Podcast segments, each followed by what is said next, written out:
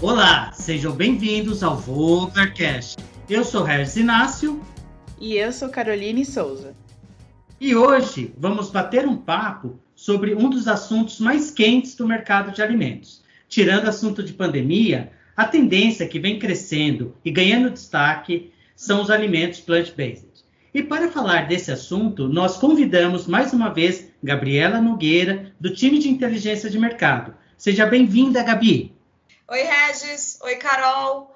Muito obrigada mais uma vez pelo convite. É um prazer estar aqui, especialmente para falar sobre esse assunto tão especial e tão quente no momento, como você mesmo disse.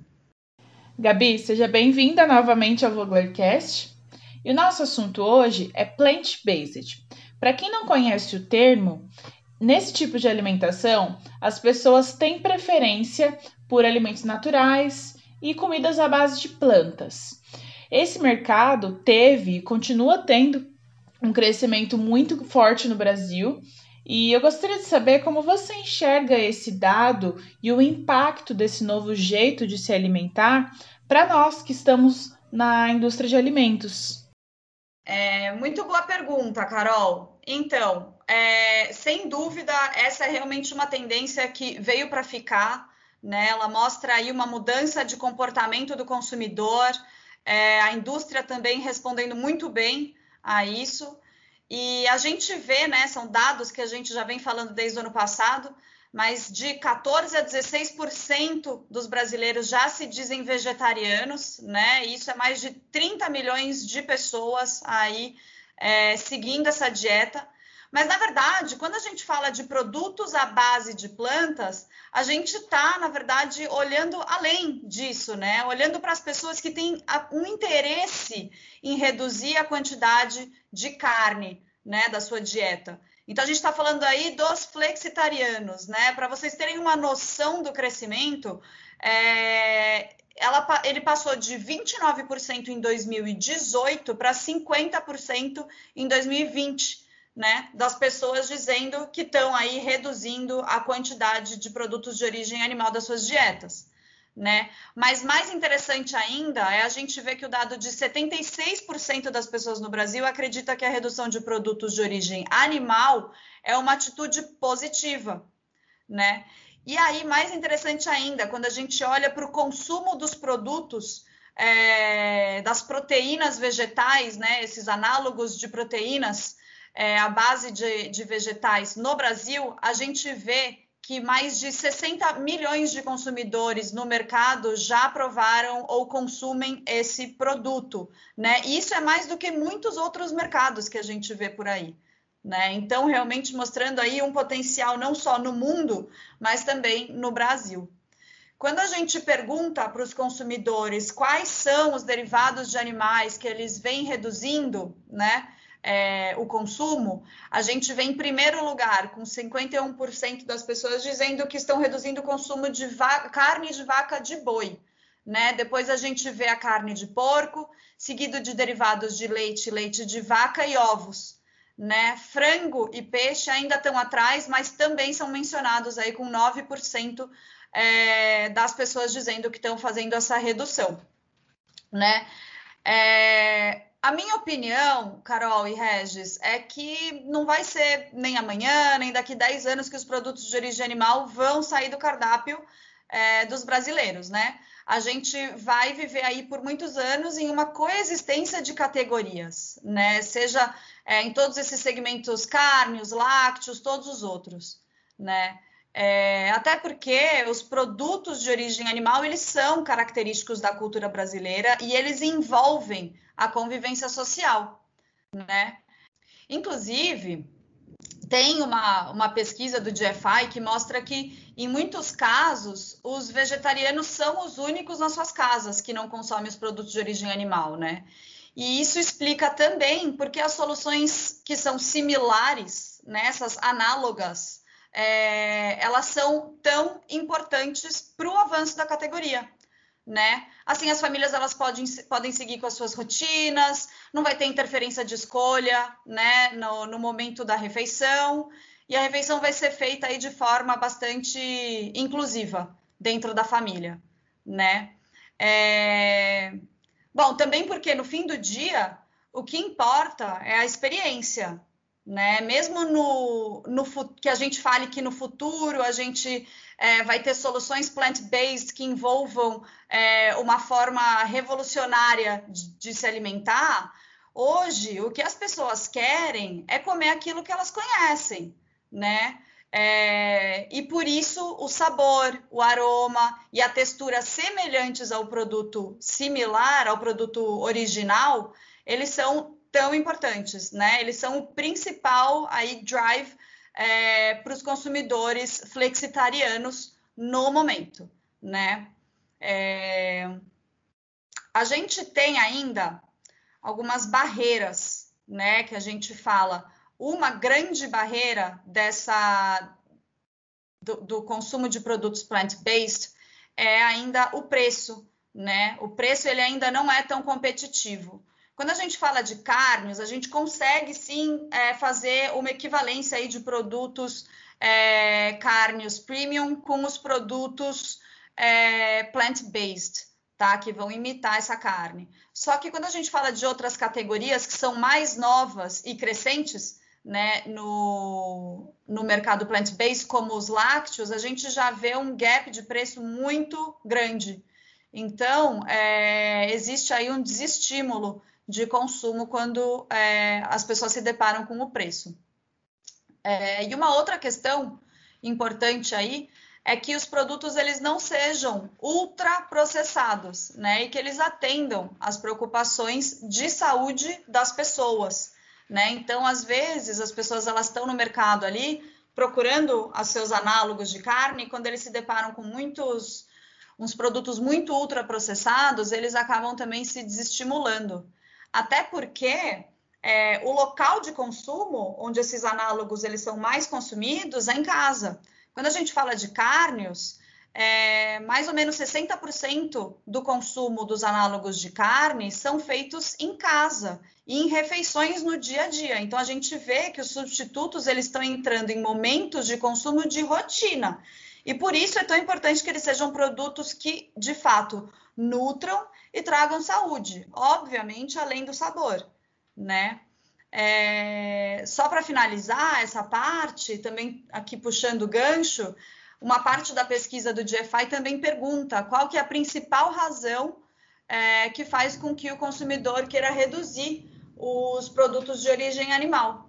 E aí chega a somar 70% é, dos motivos quando a gente soma questões de saúde e restrições médicas né? Então aí é, ressaltando mais uma vez, né, como que é importante é, a indústria ter essa responsabilidade em levar soluções que de fato sejam saudáveis e serem é, bastante transparentes com o consumidor. Bom, Gabi, observando os produtos lançados nesse segmento, eu gostaria que você falasse um pouquinho para nós o que está em alta para este público. Lembrando que, como você acabou de dizer também, nós temos uma divisão, simplificando, obviamente, né, em flexitariano, vegetariano e vegano. E se você puder trazer para nós um pouquinho desses lançamentos no Brasil e no mundo. Muito boa pergunta, Regis. É, de fato, a gente vê uma evolução dos produtos à base de plantas né, no Brasil e no mundo.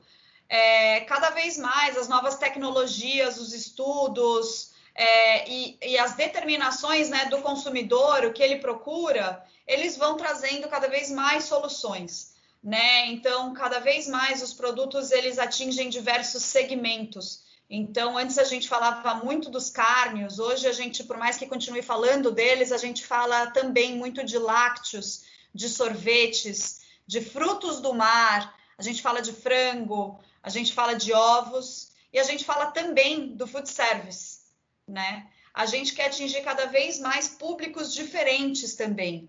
Então, a gente, de, de classes sociais diferentes também, né? A gente vê que a opção por ser vegano e vegetariano, é, algumas vezes no Brasil, está atrelado à redução de custo. Então, na verdade, ela não está ligada é, só a, a, esse novo sabor, essa nova tendência, esses novos produtos. Na verdade, a substituição ela é feita por vegetais.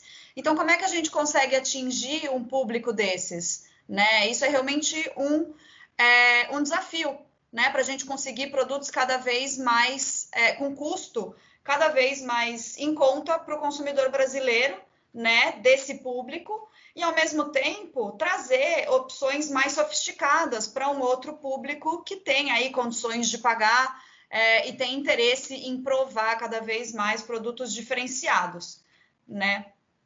É, agora falando das categorias, é, algumas coisas que a gente vê surgindo muito, né? No, no exterior a gente vê bastante sanduíche de frango plant-based, né? Essa tendência puxada aí pelos lançamentos do KFC, que foi uma parceria aí junto com a Beyond Meat, né? É, hoje nos Estados Unidos a gente vê muitas opções de frango à base de planta no, no mercado, então nuggets, tiras, etc. Então tudo esse mercado já está é, bastante grande, coisa que a gente ainda vê pouco aqui no Brasil. É, outra solução muito interessante é a de ovos, né? Ovos à base de plantas. Né? Isso exige tecnologias um pouco mais avançadas, muitas vezes, é, mas também formulações novas. É, então, assim, está é, tá sendo realmente um desafio. Existe a diferença entre a gente substituir ovos de receitas, né? Então, é, principalmente em bakery, aí a gente vê é, a categoria lançando é, produtos sem ovos, né? Mas também existe aí aquela, aquele desafio da indústria de criar ovos como se fossem ovos mexidos mesmo, né? Trazendo aí, principalmente sem esquecer o valor nutricional. A pessoa que consome um ovo, né, ela não quer é, no lugar consumir é, amido apenas, né? E aquela, obviamente, existem, existem ingredientes que são importantes aí para a composição, é, mas a gente consegue pensar aí em produtos proteicos, né, que tragam a quantidade de proteína, gordura, né, e até mesmo um pouco do, dos micronutrientes que também existem no ovo. Então é um desafio bastante grande para a indústria e, e, muito interessante aí. É, uma outra categoria que eu gosto muito de ver evolução é a do food service, na verdade, né? Quando a gente olha, por exemplo, grandes, é, grandes restaurantes, é, redes de restaurante, desde o McDonald's, Burger King, etc., a gente já vê aí realmente uma movimentação grande para esse lado. É, e agora a última que a gente tem visto é o Starbucks, né? Que na, na sede deles em Seattle, é, a loja criou um menu 100% vegetal e está sendo uma loja teste aí para que é, eles né, sintam o mercado e etc. Então é muito interessante. Além disso, a gente vê também restaurantes é, ganhando estrelas Michelin, né? Inclusive na própria França teve um restaurante aí, o Ona, que acabou de ganhar uma estrela Michelin, é um, é um restaurante 100% vegano. Então, muito interessante a gente ver esse tipo de, de movimento. A gente também vê muito em suplementos, né? É, o crescimento é estimado para os suplementos, quando a gente fala de suplementos, são aqueles em cápsulas, etc. A gente vê um crescimento estimado até 2028 de 10% desse mercado, que pode atingir até 17 bilhões de dólares. Então, assim, é bastante coisa. É, mas também tem uma categoria muito interessante que é a nutrição esportiva, né? A gente vê aí muitos atletas aderindo a essa dieta vegana, flexitariana, e é, fazendo aí seus relatos de que a dieta tem reduzido de fato a inflamação, né, e melhorando a viscosidade do sangue, etc., resultando aí em, em melhores, melhor performance é, devido a menor dor é, e maior capacidade aí de levar oxigênio para os músculos. Então, é, também tem sido aí um, um grande foco. É, eu gosto muito de falar do mercado de lácteos também, o mercado de lácteos plant-based. É, ele é, considerando aí né, os leites vegetais, ele é o principal é, da categoria de plant-based. Né? Ele atingiu em 2019 3,4 bilhões em vendas. Né? E aí é, o GFI conta para gente que o leite de aveia chegou a atingir 84 mil, é, mil dólares em vendas em 2019 e é o leite vegetal de crescimento mais rápido. né? A venda cresceu em 2019 mais de 600%, né? É... Então, assim, são números realmente alarmantes para os laticínios, mas não acaba aí, né? A gente diz que os laticínios eles são a maior categoria, mas a gente tem que lembrar que laticínios não se resume a leite, né? A gente tem aí todo um desafio, que nem eu falei, não só de custo, né? Que nem eu falei lá atrás, mas também sensorial para a questão dos, dos, dos derivados de leite. Então, quando a gente fala de queijos, requeijões, cream cheese, é, é, uma, é uma infinidade mesmo, assim, né? É, acho que existem aí é, mais de 1.800 tipos diferentes de queijo, né? Eu vi uma, um estudo uma vez dizendo isso.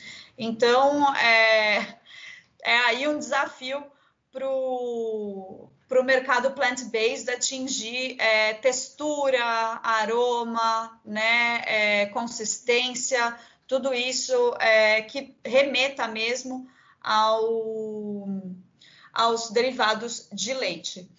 E aí, puxando já um pouquinho do gancho dos, dos derivados de leite, então, os sorvetes, né? Os sorvetes veganos são 7% já de todo o lançamento de sorvetes no mundo. Né? O crescimento foi mais de 100% nos últimos cinco anos. Isso tem chamado bastante atenção dos investidores, inclusive, né? E, e os aportes têm sido milionários. Então, a gente vê aí realmente um grande potencial para o mercado de lácteos e derivados de lácteos. E para finalizar, é, quando a gente fala de, de mercado, a gente sempre gosta de olhar também os grandes, né? Os grandes players do mercado. E eu adoro o case Danone. Né? Ele começou aí em 2017 a, a, é, comprando a marca White Wave por 10 bilhões de dólares, é, responsável pela marca Silk, Soul Delicious, e aí, agora em 2021, a gente viu é, mais uma compra da Danone, agora é, no mercado plant-based, e agora é, dessa marca chamada Follow Your Heart. Né? É, no Brasil, a Danone também já trouxe aí para o mercado de nutrição esportiva a marca Vega, né, que foi desenvolvida por um triatleta, é, escritor de um best-seller. Então, assim, a Danone aí se movimentando bastante para esse lado, e eu tenho certeza que várias outras é, empresas aí, eu não tenho tempo suficiente para falar de todas elas, mas é realmente cada uma é um case diferente, cada vez mais especial aí, que estão trazendo inovações é, muito importantes para o segmento plant-based. E você, Gabi, como nós sabemos que é uma consumidora de produtos é, plant-based, como você enxerga esse segmento, uh, a importância dele para a sociedade, para o meio ambiente, como vai ser isso tudo no futuro, né? Você falou da coexistência do plant-based e dos produtos de origem animal, e como você imagina isso é, para um futuro? Ah, obrigada por perguntar, Carol. Eu, eu acredito, acho importante a gente falar a origem de todo esse movimento, né? Tudo isso surge por duas grandes necessidades mundiais, né? A primeira delas são as questões ambientais, que chegam a um ponto crítico, e a segunda é a alimentação de uma população que é cada vez mais crescente. Né? A gente vê aí a ONU, ela alerta a gente sobre o crescimento do número de pessoas passando fome no mundo. Né? Ao mesmo tempo, existe um, um, desperdício de alimentos e recursos que são de fato muito perigosos para a humanidade, Carol. E aí, outros estudos da ONU indicam também que para a gente continuar atendendo a demanda de alimentos no mundo, da forma como a gente está fazendo hoje, a gente teria que aumentar nossa produtividade em 70%. E aí a gente consegue ver a inviabilidade da gente continuar fazendo tudo que a gente está fazendo hoje, né? Além de tudo isso, todo esse movimento ele vem junto com uma mudança do próprio consumidor, né? As próprias pessoas, na verdade, né? Acho que nesse caso eu gosto até de chamar as pessoas de pessoas e não de consumidores, né? É, cada vez mais as pessoas elas criam esse senso de responsabilidade, esse senso de pertencimento. Então eles querem cada vez mais fazer parte da solução de todos esses problemas que a gente falou e também é, lembrando do bem-estar animal né? Que é um outro fator que entra forte para motivar é, o, o, não consumo dos produtos de origem animal. Então, é, quando a gente fala disso, a gente consegue ver que o, o, veganismo, o vegetarianismo, o flexitarianismo, o reducionismo, seja lá o que for, ele não é uma posição, ele entra como uma direção. Né? Então, é uma construção de pessoas para um futuro que exista, né? porque senão, de fato, a gente não vai existir. Então, essa é a minha opinião, é, dizendo aí um pouco sobre a importância sobre todo esse, esse movimento. E por isso que eu apoio ele com tanta, tanta força. Obrigada por perguntar, Carol. Bom, para encerrar, eu gostaria de aproveitar todo essa, esse bate-papo nosso para falar também um pouquinho da Vogler, né? A Vogler, através do seu CTV, vem desenvolvendo várias soluções para este mercado, através das nossas linhas InnoBlend e InnoVega. Além de grandes parceiros que já estão engajados com este público. Então, não deixe de nos consultar e conversar com nossos especialistas para que a gente conheça e consiga desenvolver mais produtos para esse importante mercado. Bom, Gabi, muito obrigado pelo seu tempo, por estar aqui conosco. Obrigado, Carol, mais uma vez e até a próxima. Obrigada, Regis. Obrigada, Carol. Foi um prazer. Eu estou à disposição de, de, qualquer pessoa aí para debater assuntos é, sobre inteligência de mercado desse tema. E, e é isso. Muito obrigada mais uma vez pelo convite. Obrigada, Gabi, por esse bate-papo. Obrigada também ao Regis e a todos os nossos ouvintes. Para saber mais sobre os nossos ingredientes e soluções que oferecemos ao mercado, acesse as nossas plataformas digitais. Basta pesquisar por Vogler nas redes sociais e YouTube e você poderá acompanhar conteúdos sobre os mais diversos segmentos da indústria de alimentos. Até a próxima segunda-feira, aqui no Voglercast.